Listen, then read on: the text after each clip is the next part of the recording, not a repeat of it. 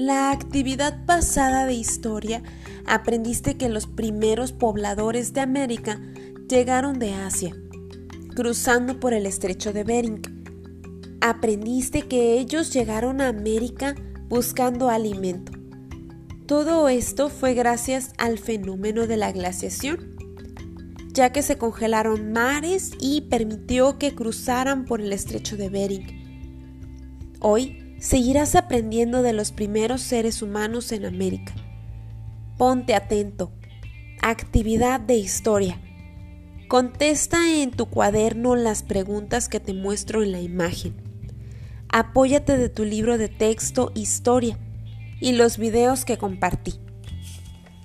En Historia es la página 22, 23, 24 y 25 en las cuales puedes leer para contestar las preguntas. También en el video viene bastante información que te será útil